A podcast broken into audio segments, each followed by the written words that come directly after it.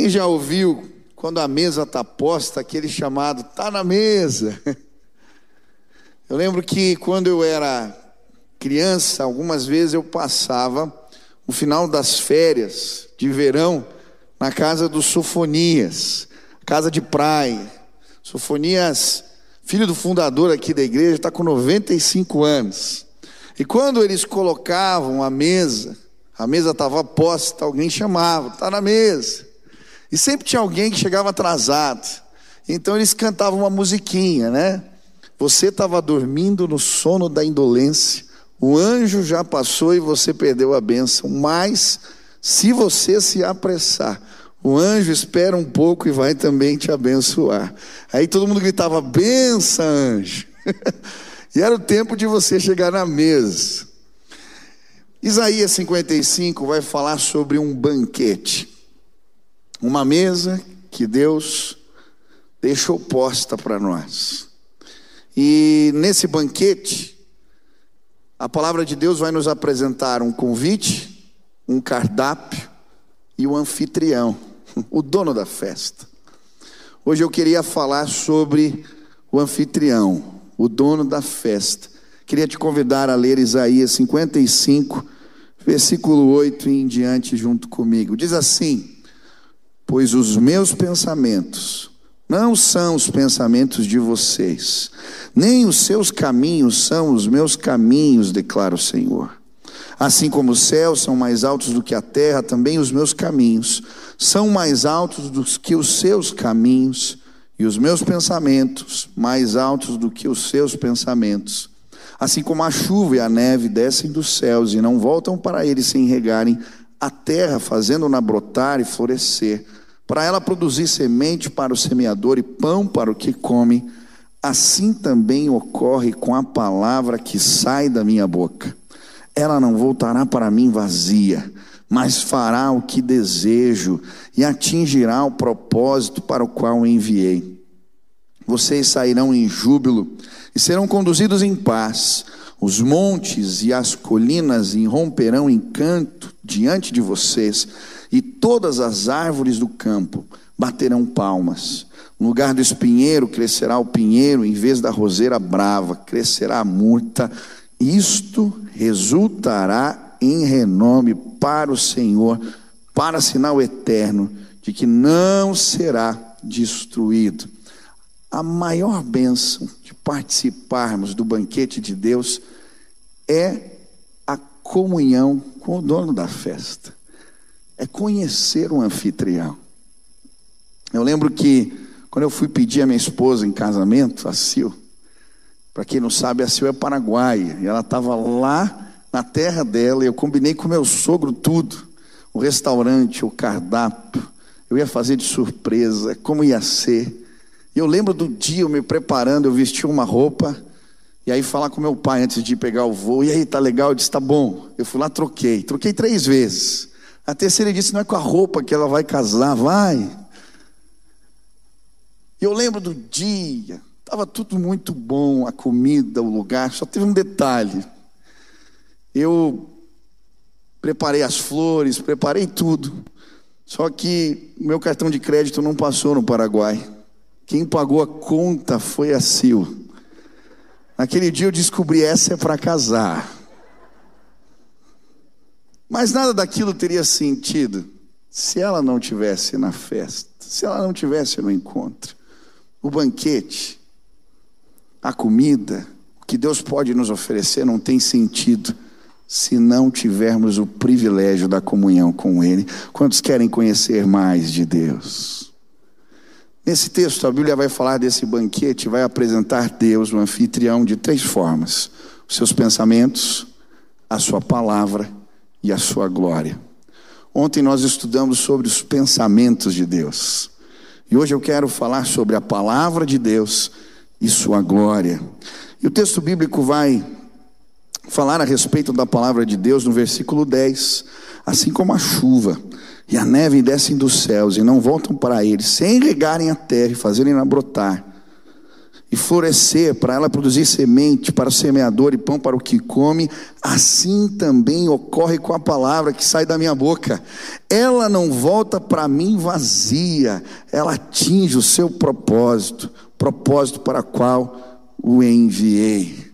Nós podemos no banquete, no encontro com Deus, conhecer a sua palavra, e a palavra de Deus é poderosa, ela é viva ela tem poder para transformar as nossas vidas. Eu lembro alguns anos atrás, eu tive o privilégio de pregar um encontro dos Gideões, aqueles irmãos que distribuem as Bíblias, e tinha uma revista contando histórias do poder da palavra de Deus que é viva, e eu fiquei tão impactado.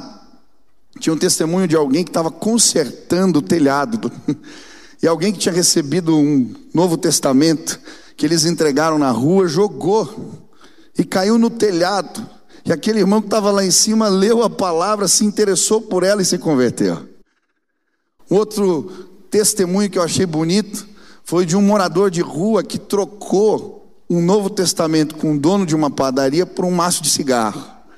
E aquele irmão então pega a Bíblia, começa a ler e tem um encontro com a palavra de Deus que o vivifica, que o renova. A palavra de Deus é viva e são várias as metáforas que a Bíblia usa para falar a respeito da palavra de Deus. Em Jeremias, a palavra vai dizer que ela é como um martelo que esmiuça a pedra.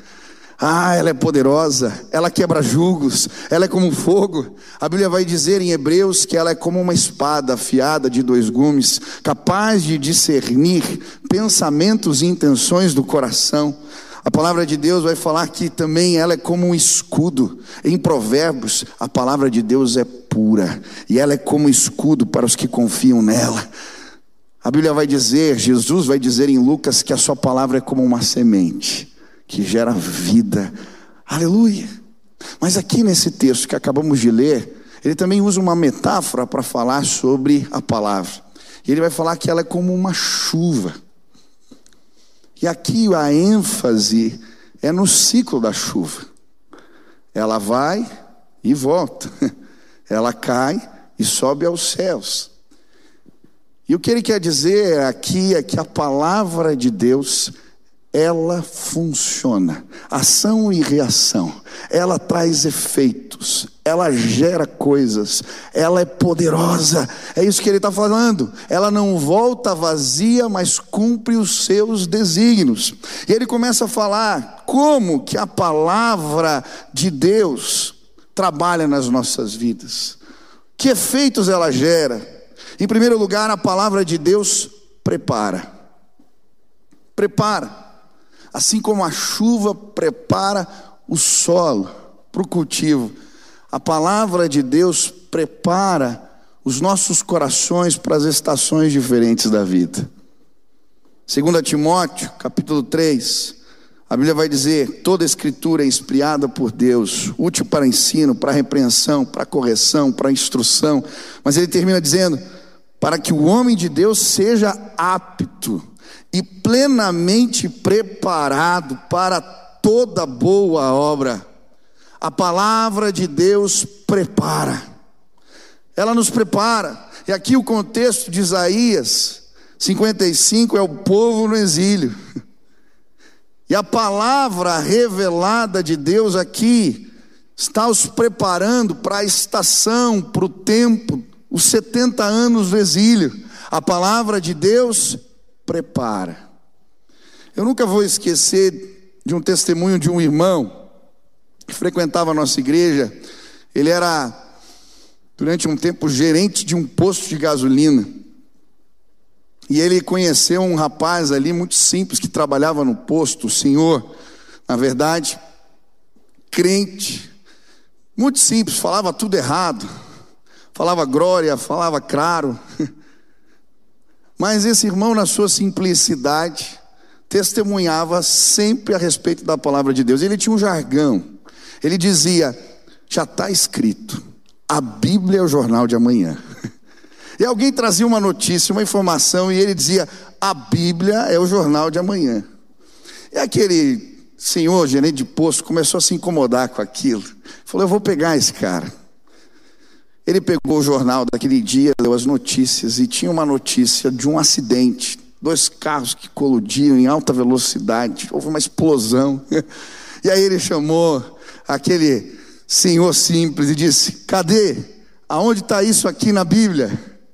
Aquele homem, na sua simplicidade, abriu a Biblinha em Naum capítulo 2, versículo 4. Leu para ele assim: Os carros correrão furiosamente nas ruas colidirão um contra o outro nos largos caminhos. O seu aspecto será como tocha de fogo, correrão como relâmpagos. Falou, não é que esse cara. Aí ele falou: não. Naquela época, era 1986, o ônibus espacial Challenge explode. E aí ele pega aquele jornal e falou: agora eu quero ver. Chega para o Senhor e diz: Aonde que está isso aí? Na Bíblia que é o jornal de amanhã? Aquele senhor com simplicidade. Abre a Bíblia em Obadias, capítulo 1, versículo 4. Se te elevares como águia e tentares colocar o teu ninho entre as estrelas, de lá te derrubarei, diz o Senhor. Aquele homem ficou impressionado. E aí ele começou a perguntar: será que a Bíblia fala sobre as estações da minha vida, sobre o meu casamento, sobre a minha história, aquele homem simples começou a ensinar à luz da palavra de Deus aquele gerente do posto. E o Senhor transformou toda aquela casa, porque a palavra de Deus prepara.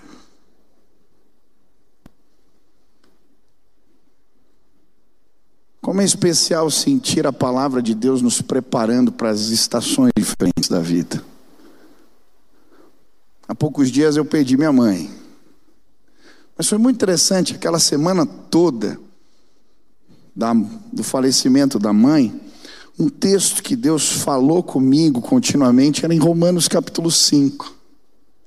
Ele falava sobre a glória da tribulação.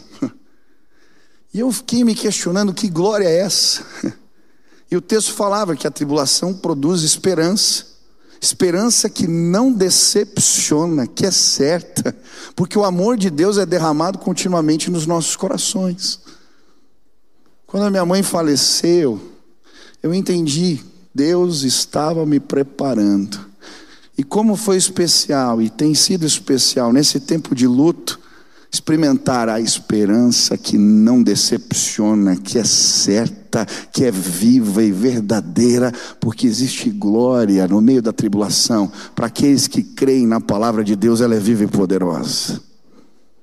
A palavra de Deus prepara.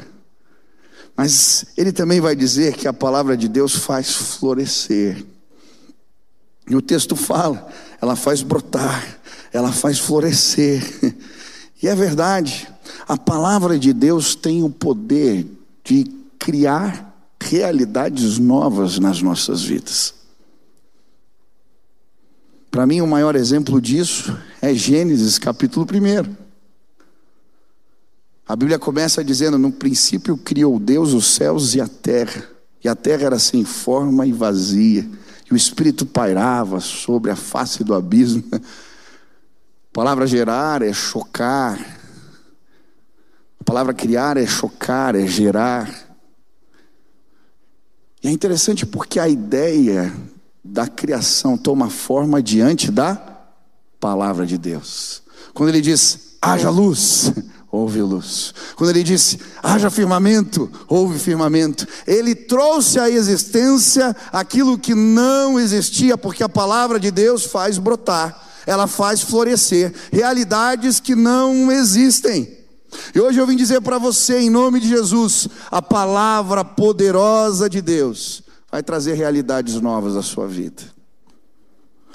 É isso que ele está dizendo ao povo que está exilado, ali passando por um tempo difícil. Eu vou criar uma realidade nova. Vocês voltarão para casa construirão casas de novo, plantarão novamente, eu farei nova todas as coisas. A palavra de Deus chama existências, realidades que não existem em nós. Quantos creem nisso?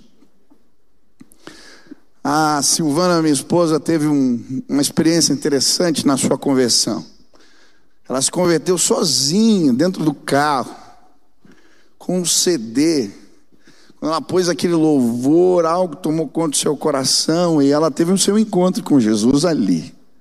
E passando alguns dias, ela estava sentindo algo diferente, uma alegria no seu coração, diferente. Ela sempre disse para mim: eu já era muito feliz mesmo antes de me converter, mas depois algo diferente surgiu. E um dia ela pegou a Bíblia e perguntou para Deus: Deus, o que, que é isso que eu estou sentindo? E abriu a Bíblia, aleatoriamente. E caiu em 1 Pedro, capítulo 1, versículo 8 e 9, que dizia: Mesmo não o tendo visto, vocês o amam.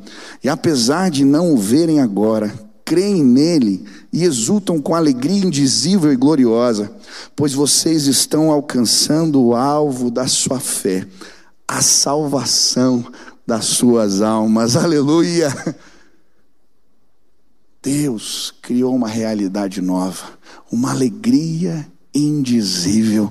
E hoje eu vim dizer para você, na autoridade do nome de Jesus, a palavra de Deus é poderosa para criar realidades novas na tua casa, na tua vida, nos teus sentimentos, nos teus pensamentos, na tua mente. A palavra de Deus faz brotar e florescer, ela é viva e poderosa. Amém. Deus vai fazer coisas novas. Deus vai fazer coisas novas. Mas ele continua, e ele vai dizer que essa palavra, ela produz semente para o semeador e pão para o que come. A palavra de Deus, ela alimenta, ela sacia, ela nos sustenta, ela nos põe de pé, dia após dia.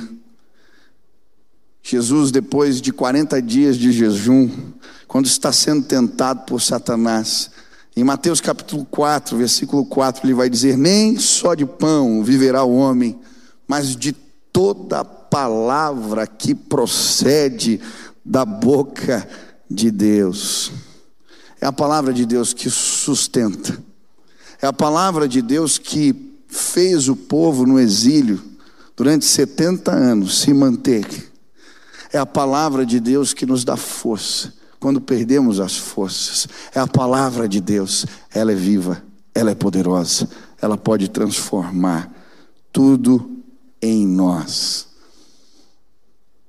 Todos os dias de manhã eu oro e logo depois de orar eu abro a minha Bíblia e eu gasto um tempo me alimentando. Às vezes eu paro numa porção das Escrituras e fico ruminando. E é impressionante.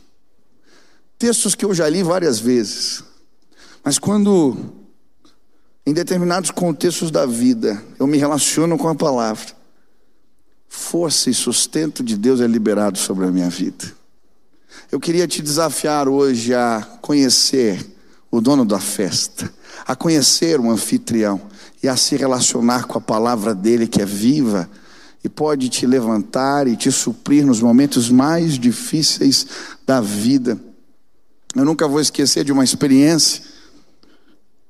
Um jovem que hoje é pastor aqui da nossa igreja estava um dia aflito, angustiado, não conseguia dormir, perturbado nas suas emoções. Ele acorda e vai pedir socorro a Deus e pega a palavra, pega a Bíblia e fala: Deus, fala comigo.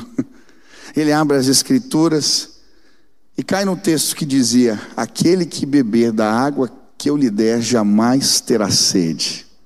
Do seu interior fluirão rios de águas vivas. Eu estava em Ponta Grossa pregando, quando esse menino abriu a Bíblia. E na hora que eu estava pregando, alguém veio trazer um copo de água, pôs em cima do púlpito. Naquele momento, Deus falou para mim: Eu quero que você vá na casa desse jovem Leve um copo de água e ore por ele. Eu falei, que coisa doida é essa? Eu fiquei meio ressabiado. Falei, isso parece coisa de outra igreja. Mas aquilo me incomodou tanto que eu liguei e falei: Olha, aceita uma visita? Ele falou: Vem, pastor. Cheguei tarde. Aquele moço veio despenteado assim na sala. Falei, cara, é uma coisa meio doida, mas eu estava pregando e eu senti. Quero que você pega lá, enche um copo d'água, você vai beber, eu vou orar por você e Deus vai fazer algo na sua vida. Não estou entendendo, Deus falou para eu fazer isso. E aquele menino começa a chorar. Pastor, quando você estava pregando, eu abri a Bíblia e estava escrito Aquele que beber da água que eu lhe der jamais terá sede. Aleluia! A palavra é viva. Naquele dia, aquele moço foi curado, Deus o restaurou. A palavra de Deus nos sustenta, ela nos alimenta, ela nos fortalece. Talvez você chegou aqui fraco, cansado, sobrecarregado. Eu queria te convidar a ouvir a palavra de Deus. Quantos querem ter um encontro com a palavra? Quantos querem conhecer a palavra? Quantos querem se debruçar sobre ela? Leia a palavra, se encontre com ela. Quantas pessoas padecem porque não conhecem as Escrituras? Você é crente velho aqui, nunca leu a Bíblia toda. Faça um compromisso com Deus. Todo dia de se relacionar com a palavra, você vai ser super suprido plenamente pelo Espírito de Deus. Mas esse texto não fala apenas da palavra de Deus, ele também fala da glória de Deus. Quando participamos do banquete, da festa, da comunhão com o Senhor, nos deparamos com seus pensamentos, com a sua palavra, mas também com a sua glória. E no versículo 12, a Bíblia vai dizer: Vocês sairão em júbilo, e serão conduzidos em paz. Os montes e colinas irromperão em canto diante de vocês.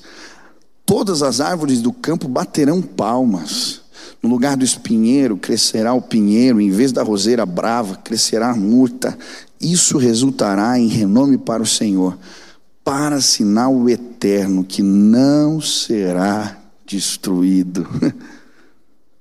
Quando participamos do banquete, a glória de Deus é revelada a nós. Quantos querem conhecer a sua glória?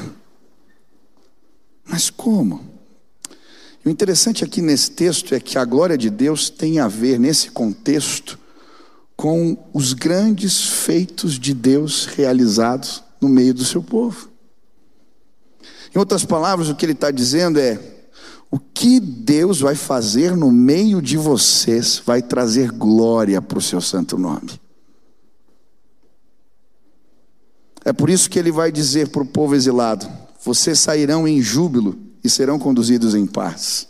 É por isso que ele vai dizer no versículo 13: no lugar do espinheiro crescerá o pinheiro, em vez da roseira brava crescerá a murta. E hoje eu vim dizer para vocês, na autoridade do nome de Jesus, que o que Deus vai fazer em nosso meio, vai trazer glória para o seu santo nome. O que Deus vai fazer na sua casa vai trazer glória para o seu santo nome. O que Deus vai fazer na sua empresa vai trazer glória para o seu santo nome. O que Deus vai fazer entre os seus filhos, no seu casamento, na tua história de vida, vai trazer glória para o nome do Senhor. Aleluia! É isso que ele está dizendo. Eu estava em um congresso essa semana do feriado pregando São José dos Campos, na igreja na cidade, e ouvi o testemunho de um pastor jovem, ele falando que antes de se converter, ele tinha um relacionamento com a sua mãe muito complicado, ele era muito folgado. Seu pai tinha saído de casa cedo e ele não honrava sua mãe, não ajudava com as coisas de casa, não era carinhoso com ela. Ele já morava um tempo fora. E aí ele teve a sua experiência com Jesus e foi passar as férias na casa da mãe. E aí ele disse que algo mudou dentro dele. Ele chegou na casa da mãe e as coisas fora do lugar incomodavam. Ele começou a fazer faxina, começou a arrumar a casa, começou a pôr tudo em ordem saía com a mãe, dava a mão para ela, abraçava ela e depois daquela temporada em casa, a mãe ficou chocada. O que, que aconteceu com você, menino? Aquela mulher se converteu porque os feitos do Senhor na vida daquele jovem trouxeram glória ao nome de Deus e transformaram a sua casa. Os grandes feitos do Senhor no nosso meio vão trazer glória para o seu nome, aleluia. Mas como essa glória se manifesta? E esse texto vai falar de duas formas. Primeiro, a criação vai celebrar. Olha o que diz o versículo 12: os montes e as colinas irromperão em canto diante de vocês, as árvores baterão palmas. Que negócio é esse? A criação celebra os grandes feitos de Deus. Por quê? Olha o que diz Romanos 8, versículo 19 a 23. Considero que os nossos sofrimentos atuais não podem ser comparados com a glória que em nós será revelada. A natureza criada aguarda com grande expectativa que os filhos de Deus sejam revelados pois ela foi submetida à futilidade, não pela sua própria escolha, mas por causa da vontade daquele que a sujeitou, na esperança de que a própria natureza criada será libertada da escravidão, da decadência em que se encontra, para a gloriosa liberdade dos filhos de Deus. Sabemos que toda a natureza criada geme até agora, como com dores de parto. E não só isso, mas nós mesmos que temos os primeiros frutos do Espírito, gememos interiormente, esperando ansiosamente nossa adoção como filhos, a redenção do nosso corpo. Aleluia. O que a Bíblia está dizendo? O pecado trouxe consequências não só sobre o homem, mas sobre toda a criação todo o ser e toda a terra padece. É por isso que nós envelhecemos, estamos num estado de decadência. É por isso que a terra está falecendo, decaindo, se esvaindo, porque ela sofre as consequências sim da queda.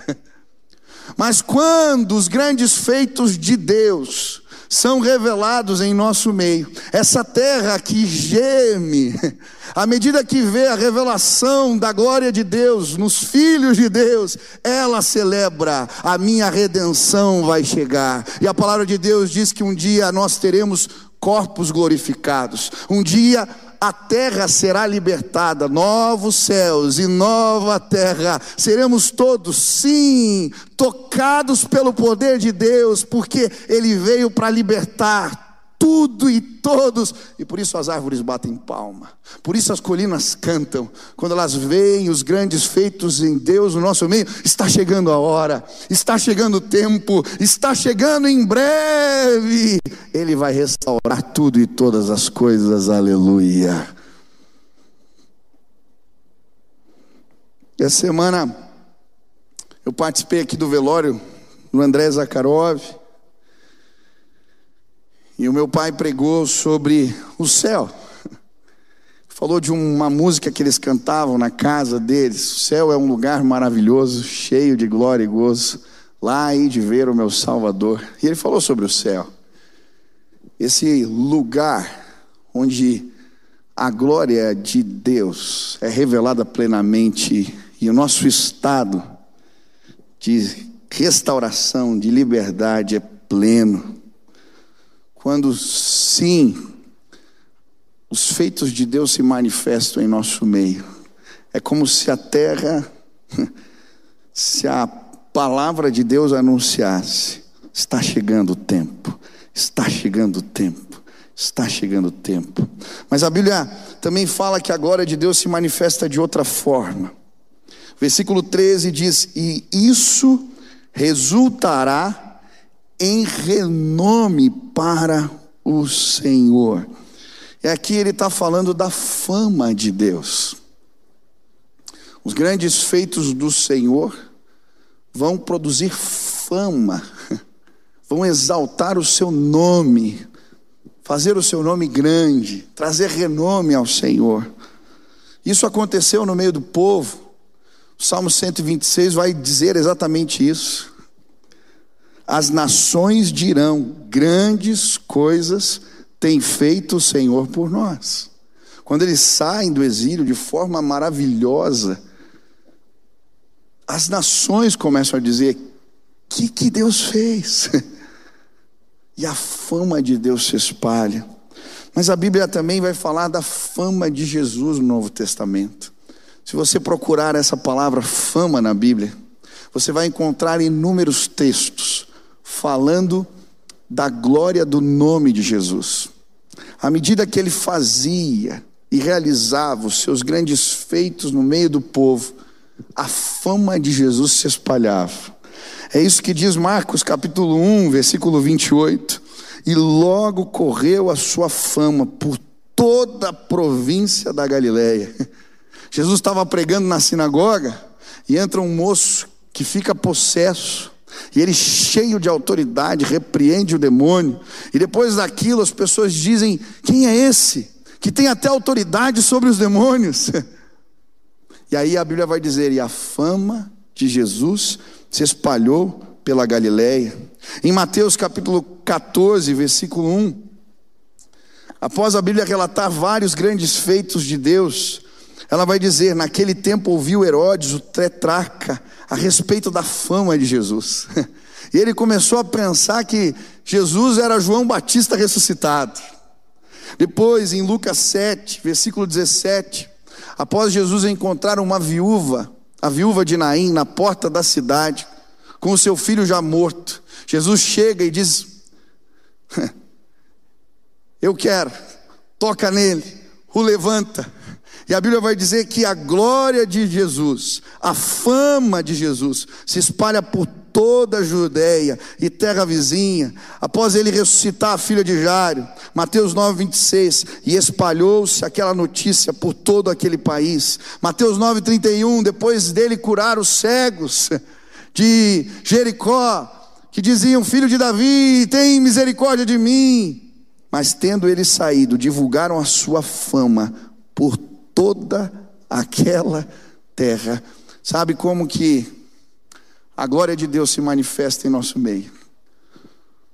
Quando os grandes feitos do Senhor alcançam a nossa vida e a fama de Jesus se espalha por toda a terra, nós vamos fazer Jesus ainda mais famoso. A terra vai conhecer aqueles que estão perto de nós, o que o Senhor tem feito no nosso meio nesses dias, e Ele será glorificado. Foi assim com o povo quando saiu do exílio. Foi assim comigo e com você quando encontramos a Jesus. Mas coisas maiores virão e o nome de Jesus vai ser glorificado. Quantos creem nisso? Eu tive o privilégio, algumas semanas, de batizar um jovem aqui. Ele pediu que eu batizasse. E aí, quando eu cheguei ali na sala, fui conversar com ele, falei, mas por que você quer que eu te batize? E ele falou, pastor, eu me converti na live de oração às seis horas. Falei, é, e como é que foi? Como é que você chegou lá? Falou, eu tinha um amigo e ele tinha um tumor no braço. E um dia vocês estavam orando de manhã e o tumor desapareceu. E ele veio contar para mim, disse: entra lá. Eu estava vivendo algumas crises na minha vida. Entra lá, você está com essas crises emocionais, isso vai transformar a tua vida. E aí, pastor, eu comecei a participar. Eu comecei a sentir algo diferente na minha vida. E um dia convidaram lá a gente para aceitar Jesus e eu fiz minha oração de entrega e minha vida mudou. E aí eu convidei um outro amigo e contei: olha, Jesus curou o meu amigo. Jesus curou a minha vida. Você precisa participar de um movimento de oração. E, e ele começou a vir. E ele falou, pastor, agora já são sete amigos que se converteram e estão participando todo dia às seis horas da manhã, porque Deus tem feito grandes coisas entre nós. A terra vai ser impactada pela revelação dos filhos de Deus. As pessoas vão saber quem Ele é, porque Jesus está vivo e ele continua operando sinais, milagres e maravilhas. Se você ouvir as histórias das pessoas que aqui estão, você vai ouvir a respeito da fama. Alguns eram cegos e agora podem ver. Outros eram leprosos, mas foram sarados. Outros foram curados da sua vergonha. Outros foram restaurados do luto. Outros foram transformados dos seus vícios, porque Jesus está vivo. Ele continua operando e à medida que ele opera, a glória de Deus se espalha sobre a terra. Aleluia! Aleluia! Louvado seja o nome do Senhor. Hoje eu queria te convidar para um banquete. Está na mesa. Ele nos convida. Ele quer se relacionar conosco. E hoje eu queria tanto que você pudesse conhecer os pensamentos de Deus, conhecer a palavra de Deus, conhecer a glória do Senhor e que os grandes feitos de Deus se multipliquem em nosso meio, em nome de Jesus.